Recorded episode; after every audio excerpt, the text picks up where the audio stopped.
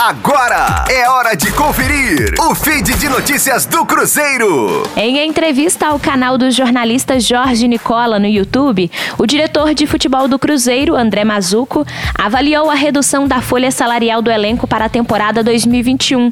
O dirigente considerou o corte obrigatório devido ao segundo ano seguido do clube na Série B do Campeonato Brasileiro e apontou a estratégia em caso de novas contratações para evitar impactos financeiros abre aspas. A gente teve uma redução obrigatória porque não sustenta. O campeonato não te dá essa receita. Estamos fazendo as coisas bem pensadas para que não tenha um impacto importante. Estamos fazendo um cálculo como um todo para ver o que a gente pode fazer. Não vamos fazer loucura, porque a gente não pode. Temos a nossa gestão de clube para que as coisas não desandem, mas focados no objetivo. Se precisar de alguma situação pontual que vá nos ajudar no processo, nós vamos fazer. Fecha aspas.